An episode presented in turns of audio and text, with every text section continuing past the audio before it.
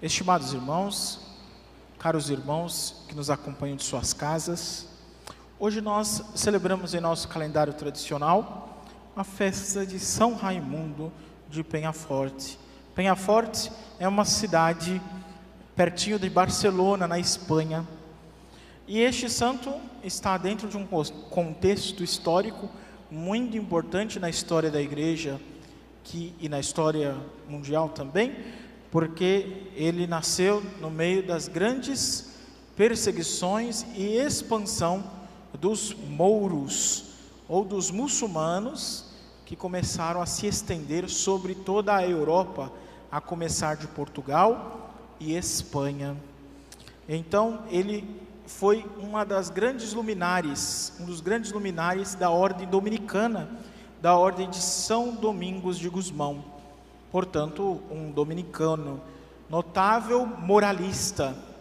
Ele estudou teologia moral e assim pôde abranger o seu conhecimento também na evangelização e na mudança de hábito que deve que teve que ser feita para que os mouros ou os muçulmanos se afastassem das terras cristãs não menos notável, foi diretor das almas.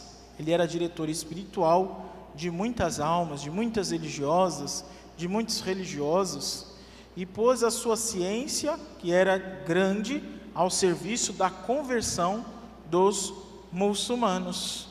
Ele viveu naquele ambiente onde muitas vezes era um ambiente violento, um ambiente onde se exigia muita prudência nas palavras, nos atos, porque já pensou se São Raimundo somente pregasse e não praticasse o que pregasse, talvez a conversão daqueles que precisavam ouvir a palavra de Deus não fosse tão eficaz. Então aqui há um modelo certo de uma pessoa que viveu o que pregou. Pregou a caridade, a mansidão, a humildade, a necessidade dos sacramentos, da mudança de vida, certamente deve ter incomodado muito Satanás e os seus anjos e os anjos caídos, os demônios. Passou muitas tribulações e perseguições.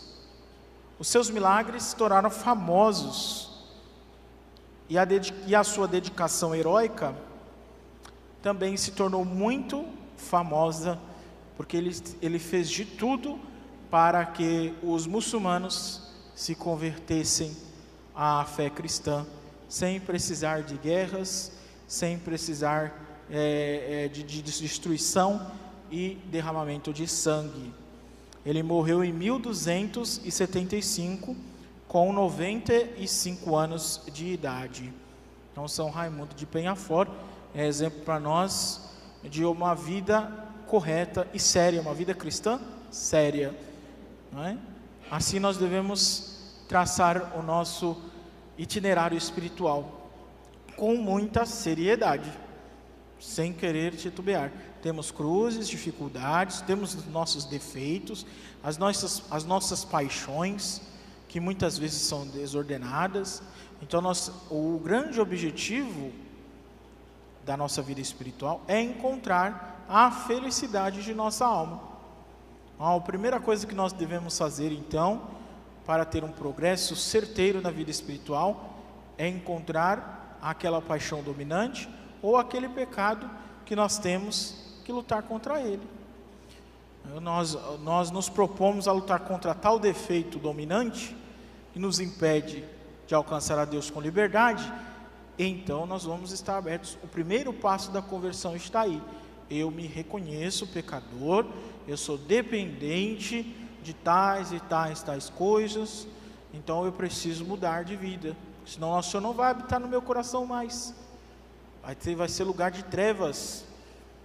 No Evangelho São, de São Lucas, nós acabamos de ouvir que nós precisamos ter em nossas mãos lâmpadas acesas, não apagadas.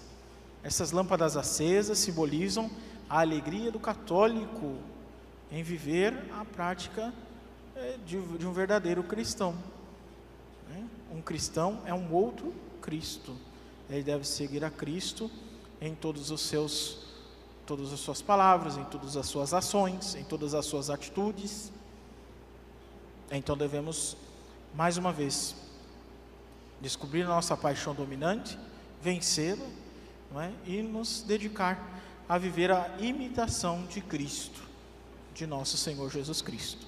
Então vamos pedir hoje a Nossa Senhora muita prudência, muita luz, serenidade, a exemplo de São Raimundo de Penhafortes. Amém.